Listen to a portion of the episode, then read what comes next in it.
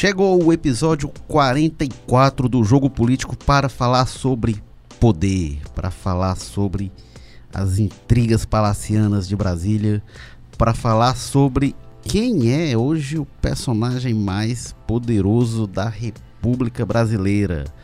Jair Bolsonaro está nas mãos do presidente da Câmara, Rodrigo Maia a gente tem aí um semi-parlamentarismo. Qual é o poder hoje nas mãos do presidente da Câmara dos Deputados, que saiu, que pousou de protagonista da reforma da Previdência? Para falar sobre isso, recebemos o editor de política, colunista do Povo, Walter George. Tudo bem, Walter? Olá, Érico. Tudo bem?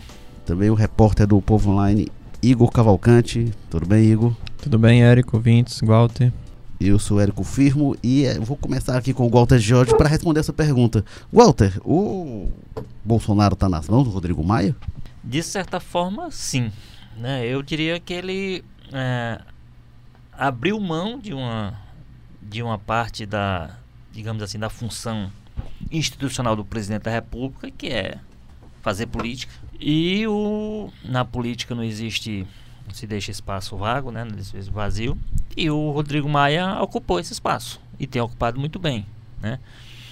É, ele é um deputado, mesmo sendo jovem, já veterano dentro da Câmara, conhece bem as pessoas, tem uma relativa articulação com os setores da esquerda, né? E tem uma coisa, né, Gota, que é sempre hum. muito importante em Brasília, ele tem DNA, ele tem uma linhagem. Isso. Né? Então, então é, não é um deputado campeão de voto no Rio ou coisa que valha, pelo contrário, se elege uma votação bem, é, bem normal, mas conhece o humor da Câmara, sentiu e aí tem, no caso dele especificamente, dentro do ambiente do Congresso, eu acho que tem um aspecto que fez com que ele crescesse muito de tamanho, que é a ausência de um presidente do Senado com a mesma envergadura dele pelo menos com a mesma envergadura.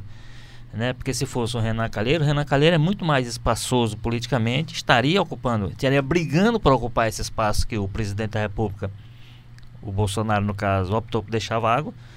E, e ao contrário, com a Alcolumbre, o Alcolumbre que está chegando, que é assim, está vendo se tem espaço para ele dentro desse ambiente da elite política nacional, ele está meio a reboque também do Maia, né? Tá na expectativa. O Maia é quem consegue trazê-lo, às vezes, para alguns grandes debates, porque ele ainda não tem é, é, tamanho para essa, pra, vamos dizer assim, para os grandes debates, para a grande agenda.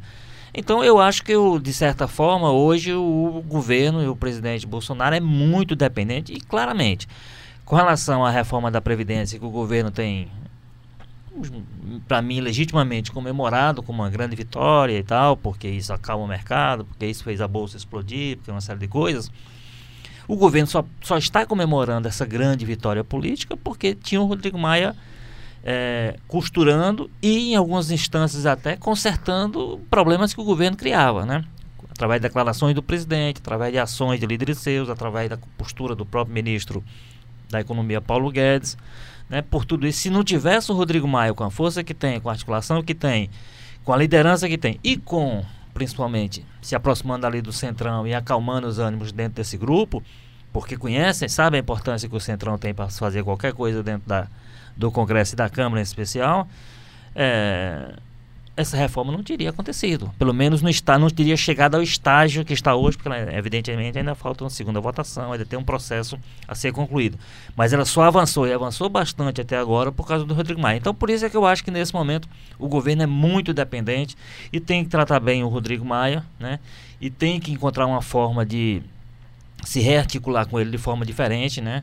Ele trocou joelhada aí, cotovelada várias vezes com o próprio presidente, teve declarações que ele reagiu muito mal e expôs isso de maneira muito pública, né, muito clara em entrevistas. Então, eu acho que ele hoje é um elemento, mesmo não sendo um aliado incondicional do governo, ele é um elemento fundamental hoje para o governo Bolsonaro na perspectiva do Congresso funcionar. Um sinal disso, Walter, é o reconhecimento que o próprio presidente teve no dia que a reforma foi aprovada, né, o texto base é, que ele foi para as redes sociais e disse, ó, oh, isso aqui a gente, a gente deve também ao Rodrigo Maia, né? Aquela coisa política mesmo. É, o filho dele mesmo também... o Rodrigo Maia não tendo citado o nome dele quando foi lá fazer um, discurso, um resumo do seu discurso O filho dele também aí, o talvez embaixador, futuro embaixador dos Estados Unidos, também foi para as redes sociais e disse que que era um, um, uma vitória também do Rodrigo Maia, um papel, ele cumpriu um papel muito importante né, nesse, nessa articulação. Então esse é, ainda, ainda teve o recado, né, que o Rodrigo Maia saiu distribuindo naquele discurso que foi é. sobrou para todo mundo ali. Ele ele se colocou e colocou muito centrão num papel é, muito de protagonismo mas, ali. De... Mas aí tem uma coisa que é importante, velho, também lembrar o seguinte, que é uma dependência incômoda, né? Não é uma dependência e um, ali, um aliado, digamos assim, que o governo tem e que se sinta confortável com ele. É só lembrar que essa história, essa questão que o Ítalo falou do, do Eduardo Bolsonaro. Igor. Hein? O Igor. Igor, eu falei quem? O Ítalo que. Eu, não, eu falei tá Igor. É saudade. Eu, é, é, é porque eu não, não, pronunciei direito, mas eu falei Igor. O, o, o Ítalo hoje faltou aqui, ó, podcast, mas está presente. Pois é, então tá certo. Mas eu, te, eu tentei falar Igor, você saiu Ítalo, eu peço desculpa ao Igor aqui. É, não, é o seguinte, é que no dia seguinte, na, já no meio, que, que era um dia que normalmente, na política normal que se conheceu, é, o governo estaria tirando, procurando tirar proveito disso, inclusive por conta dos efeitos que teve na economia e tal, etc., com, como eu já disse, com o mercado comemorando, aí o Bolsonaro botou na agenda a história do filho embaixador dos eh, Estados Unidos, provável embaixador indicado, que é, para mim, na avaliação minha, e que eu vi feito por algumas pessoas, foi uma forma de tirar o foco exatamente do Rodrigo Maia, onde ele seria reconhecido como grande ao invés de se focar isso, quer dizer, que o, o presidente da Câmara havia dado uma demonstração de grande força é, é, política, aí o governo muda completamente a pauta política, muda completamente a agenda, quer dizer, as pessoas, ao invés de estar discutindo uma coisa, passaram a discutir outra.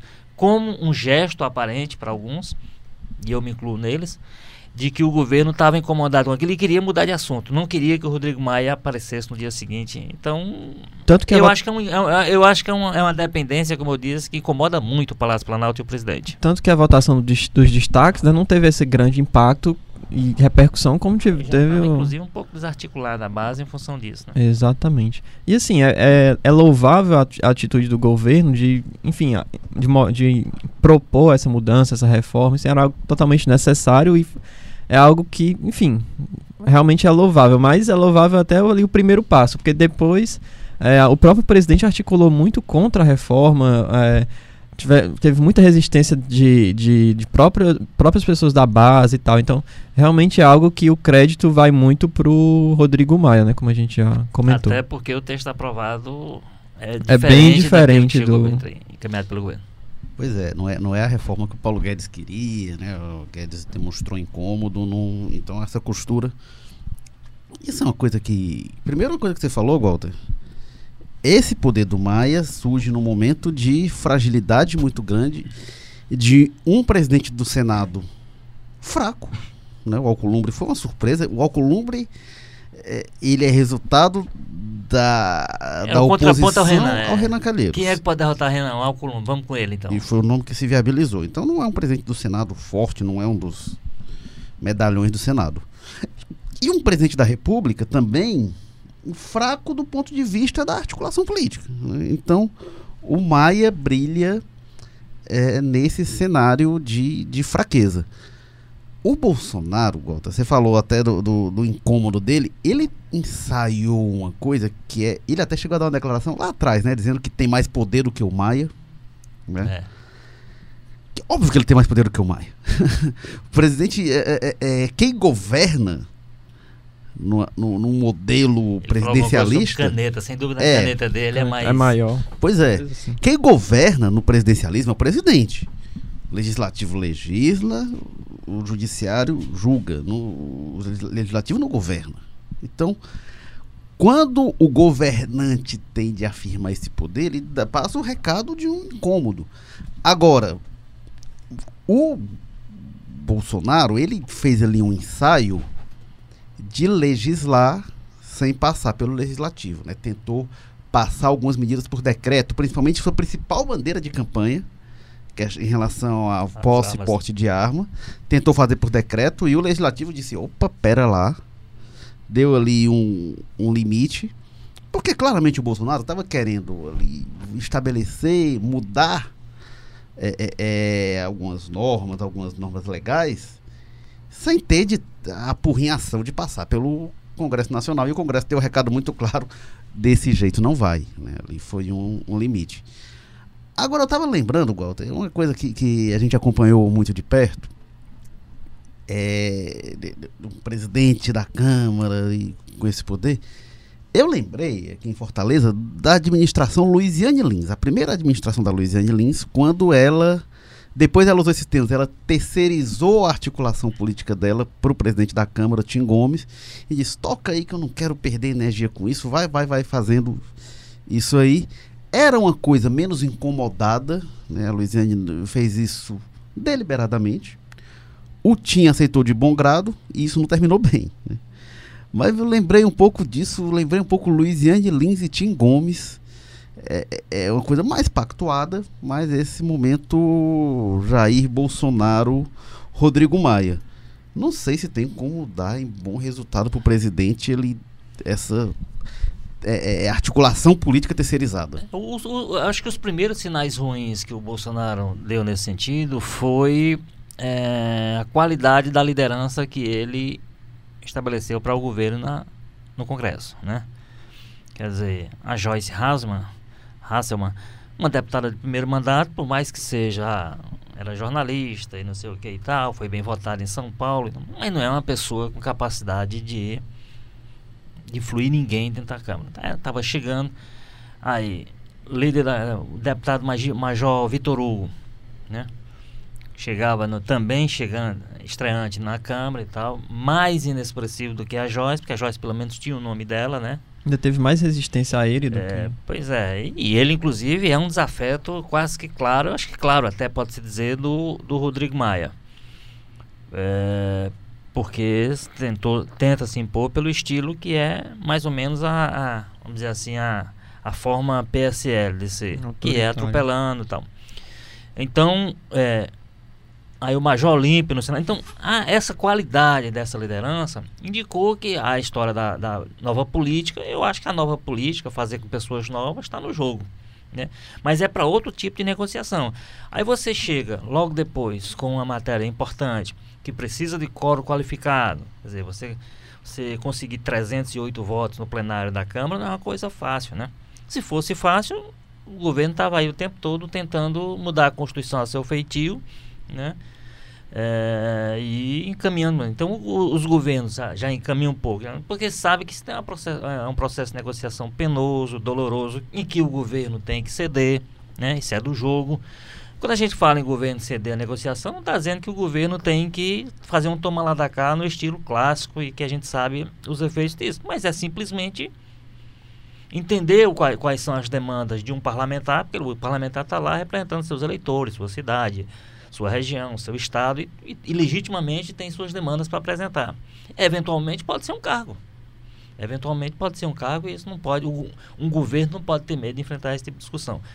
Então, é, com essa liderança, ele ficou sem interlocução. É por isso que eu digo, aí abriu-se um, um, um, vazio que essas grandes lideranças, essas espertas lideranças, no bom e no mau sentido, da Câmara, e aí o pessoal do Centrão, lá o deputado Arthur Lira, o Mada Marceno e o Agnaldo Ribeiro, que são deputados todos aqui do Nordeste, com grande influência, né, que sabem como é que funciona o humor da Câmara, se valeram muito disso e tiraram proveito. Quer dizer, o governo que não pretendia fazer toma lá da cá, não fazia, não, não, pretendia votar, é só ver como é que funcionou, a, a, como funcionaram as edições extraordinárias do Diário Oficial no meio daquela votação. Né? Em geral, isso a gente tem procurado explicar às pessoas, em geral, para demandas, para emendas que não são dinheiro que botou no bolso dos deputados. Agora, os deputados, como eu disse, representando legitimamente seus eleitores, aproveitaram aquela fragilidade do governo, aquela necessidade, olha, aquela emenda 10 milhões que eu tenho lá para o meu município, para a prefeitura que eu apoio e tal. Ua, como esse dinheiro vai chegar e vai circular, não sei, mas o dinheiro não é para o bolso do deputado. Então, todo, o, tudo que o governo não queria fazer, ele fez, né? O governo não queria. Agora mesmo está negociando cargos, que é uma coisa também que ele segurou o que pôde. E agora está no meio de um processo, precisando saber como é que caminha isso. Porque na volta em agosto tem a segunda votação. E aí um deputado tem o direito nesse período de se arrepender do voto que deu no, na, no primeiro turno e mudar agora, o que seria um, o que seria um, um, um andar para trás do governo violento com relação a isso. mas que, que faria parte do jogo. Então, eu acho que o, esse processo começou quando o governo se instalou e optou por fugir das velhas lideranças, colocar lideranças novas. Quando ele precisa do voto, são as velhas lideranças, não tem jeito. Isso é da, isso é da prática da Câmara e será sempre. E será sempre. E aí o Rodrigo Maia, como eu disse, mesmo sendo jovem, mas é um velho deputado, é um deputado já, já experiente, pregou essa brecha e virou, sem dúvida nenhuma, nesse momento, o grande, digamos assim, articulador dentro do Congresso. Para ajudar o governo em alguns aspectos, para atrapalhar nos outros. Esse é o problema do Bolsonaro para fazer a pauta dele, né? O Rodrigo Maia, dele.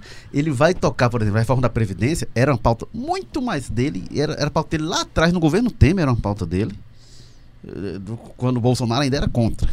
Então, é, é, é, ele tinha interesse nessa reforma da Previdência. Diferente, não sei como é que vai ser em outros assuntos que são pautas do governo, essencialmente. Aí é interessante ver a construção né, do Rodrigo Maia ao longo desse, desse tempo. Né? Ele foi ganhando uma força muito grande é, tocando uma agenda aí, de certa forma, liberal, é, e também articulando ali, conversando muito nesse momento que há tanto uma, um racha assim, de, de diálogo e tal, ele, ele soube muito articular tanto com a oposição quanto com a situação, de conseguir, é, em alguns momentos ali, ser a oposição para a situação e também é, ajudar nessa, nessa agenda, nesse, nesse encaminhamento de agenda. É, agora tem que ser, como eu disse, tem que ser uma agenda que seja a agenda dele também, Sim, né? É. Ou seja, quando a agenda não é dele, ou, ou, o governo vai ter, vamos dizer assim, a neutralidade dele, o, o, interesse nenhum, ou então, eventualmente, vai ter, inclusive, trabalhando contra o, o governo. E aí, a força que ele teve agora para aprovar é a força que ele teria para, para inviabilizar uma matéria. Então, esse é o problema colocado para o governo e, e com, essa, com esse adentro, porque se você olhar dentro do Congresso é assim, se você olhar a articulação de dentro do Palácio Planalto é a mesma coisa. Quer dizer, o, o Onix Lonizone, virou Onix agora no governo Bolsonaro, a vida toda a gente chamava de Onix, mas o Onix, ele foi sempre um deputado de baixo clero, nunca foi um deputado com capacidade de influir voto de ninguém dentro da Câmara e tudo. E é deixou de né? ser articulador político agora, e pelo agora, menos formalmente, mas agora, continua articulando. Isso, né? Agora, ultimamente, ainda que o general Ramos acabou absorvendo uma parte da articulação. Há um, há um dele. mês da reforma da Pois é. aí foi lá, aí foi lá para dentro, porque se licenciou para reassumir o mandato e votar, né? E apareceu lá como articulador. Então é uma confusão muito grande, repito, é uma confusão que nesse momento favorece e só fortalece o papel do Rodrigo Maia. É, o Rodrigo Maia ele cresce nesse vácuo, né? Ele, ele chega com o tamanho no começo do governo Bolsonaro, ali em fevereiro, quando ele é reeleito, mas ele vai crescendo, crescendo e ganha essa dimensão e termina, depois de seis meses de governo Bolsonaro, termina muito maior do que começou. Agora lembrando, né, que o antecessor do Rodrigo Maia também era um presidente da Câmara muito forte. É, também é o que consta que tinha uma bancada lá de 200 votos, né? É, o Cunha, o, o Rodrigo Maia assumiu quando o Cunha caiu. E o Cunha caiu porque era muita coisa contra ele, era muita confusão. Sabia-se do histórico do Cunha, mas ele foi um presidente da Câmara muito forte, foi um presidente da Câmara que derrubou uma presidente porque também não era o governo forte, tal, derrubou o presidente Dilma Rousseff. E o impeachment tem o DNA do Eduardo Cunha e o Rodrigo Maia entra depois. Então a gente vem aí de um de um, um período de é, é, muito fortalecimento né, dessa posição do presidente da Câmara à medida em que os presidentes vão atrofiando. Pois é, assim, voltando um pouquinho no tempo da, da época da Dilma, e vamos lembrar que a Dilma, pessoalmente, talvez fosse tão atabalhoada quanto é o Bolsonaro na relação, nessa relação com, com o parlamento, com os parlamentares, então ela não tinha muito estômago, não tinha muita paciência. Eu senti talvez até o Bolsonaro, que viveu 28 anos lá, talvez tenha mais, porque, hum, mas ela tinha articuladores que pareciam muito mais hábeis nesse sentido do que o Bolsonaro continha. Em dado momento foi Michel Temer, né? Pois é, é Michel Temer, o, o Jacques Wagner, né, que foi naquela final, ele tentou puxar o Lula e aí foi houve o problema lá da Lava Jato. Mas enfim, ela, é, ela pessoalmente fazia problema, mas ela tinha no entorno dela. E mesmo assim, o desgaste com a, com a Câmara levou, como você disse, e a força do presidente da época, que era o Eduardo Cunha, levou ao impeachment. Então o Bolsonaro, se não tem esse, esse, esse risco no horizonte dele, não há mesmo essa ameaça e tal.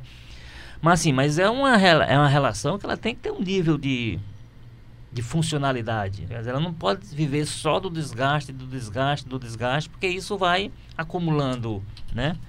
Acumulando insatisfações, acumulando problemas, e aí, quando você vai atrás de tirar o prejuízo, nem sempre acontece como aconteceu, como, como Deus no caso da Dilma. A impressão que ficou é que o Bolsonaro ele fez tudo que não queria nessa reforma, liberou emenda, fez a, aquele coisa do, da velha política e não colheu nem o, o, os louros, né? Que foram todos pro Rodrigo Maia. Então, pior cenário aí possível. Né? Agora, Walter, onde é que isso pode levar? Porque esse Rodrigo Maia, com esse poder que ele tem, com esse centrão sob controle dele, essa capacidade de arrebanhar a Câmara dos Deputados, isso pode dar em quê? A gente vai ver uma disputa de poder ao longo do governo Bolsonaro, a gente já vê uma articulação ali na Câmara para permitir reeleição né, do, do, do, do Maia, do Alcolumbre. É, isso pode dar em quê? Algumas pessoas, ah, será que o Rodrigo Maia vai ser candidato a presidente? Que não sei. É, só interrompendo aqui, você falou do, do Eduardo Cunha, mas na época o Eduardo Cunha tinha muito uma ideia assim de prazo de validade, né? A saída da Dilma indicaria ali que ele certamente a, a Lava Jato ia é, incidir muito contra ele e tal. É. O Rodrigo Maia não é tem. É por isso essas... que a, a ideia dele era manter a pressão sobre a Dilma, mas assim, ele foi pro. Ele foi pro impeachment quando não tinha jeito, né? Quando o PT se comprometeu Sim. lá com a abertura do processo contra eles. Não, agora vou, vou de kamikaze, vou matar ou morrer. Agora o, o Rodrigo Maia não tem é. essa prazo de validade aí, não. não tem é, O impeachment foi uma reação a uma percepção de que estava tá, sendo enfrentado pelo governo, que o Planalto estava usando a Lava Jato contra ele. Ele disse, então vamos aqui. A coisa do homem-bomba, né? É.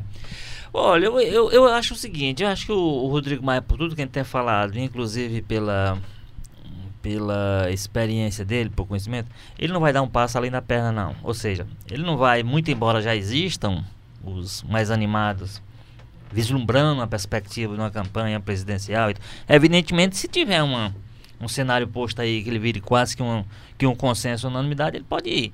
Mas com alguma certeza de que vai ganhar. Fora isso, eu acho que a ideia dele é se fortalecer mesmo, se virar um nome cada vez mais forte, cada vez mais influente dentro do governo, e aí como ele faria isso, por exemplo, na segunda metade do governo Bolsonaro, fora da presidência, eu não sei se ele conseguiria, porque também tem muita coisa a ver com mesmo com o cargo, com a caneta, né, com a força, porque ele nunca foi até então, ele acabou virando presidente naquele contexto da crise pós Eduardo Cunha, que se abriu um vácuo muito grande realmente dentro da Câmara e ele e aí tinha um tinha um, um segmento mais ligado a ele e aí ele incorporou isso, ele liderou isso e foi. É, e, e, o Cunha era um presidente. O, o, Cunha foi presidente da Câmara de oposição, né? De enfrentamento é. com a Dilma. O Maia não era oposição. Ele pois não se é. entende com o Bolsonaro em muita coisa, mas ele, parte do poder dele está é, na interlocução que ele mantém. É, é, então, então eu acho que ele não vai. Ele não vai.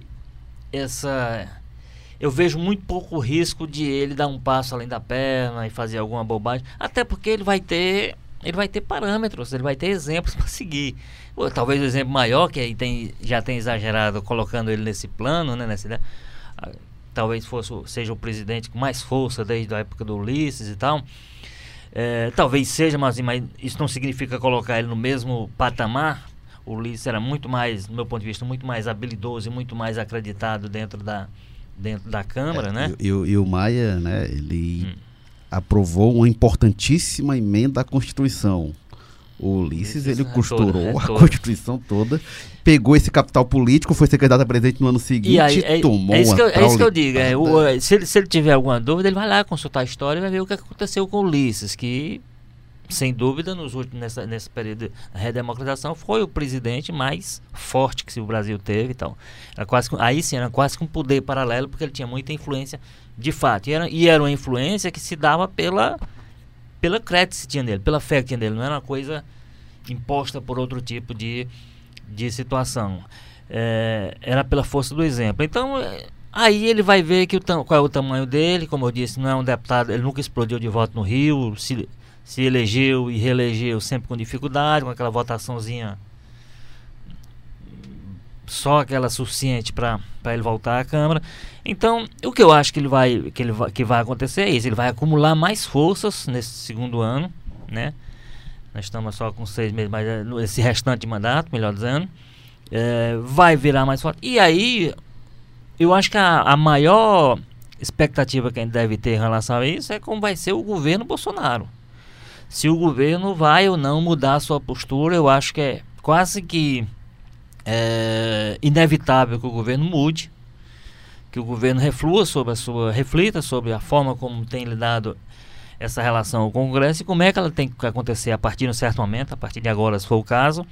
E aí isso é que vai dar o tamanho real do, do, do Rodrigo Maia e os planos que ele eventualmente tenha para o futuro. Mas eu acho que só, ele só partirá para uma aventura como a, a candidatura presidencial, por exemplo, ele pode prospectar aí, projetar uma, um governo do Rio, uma coisa desse tipo, que eu não sei como é que vai estar. Mas eu acho que um plano nacional nesse sentido, eu acho muito difícil que ele embarque nessa aventura, a não ser, como disse, que haja uma uma conjugação de, de fatores e de situações que torne ele quase que um quase que um imbatível e, e consensual que não é, não está no horizonte de jeito nenhum da política brasileira.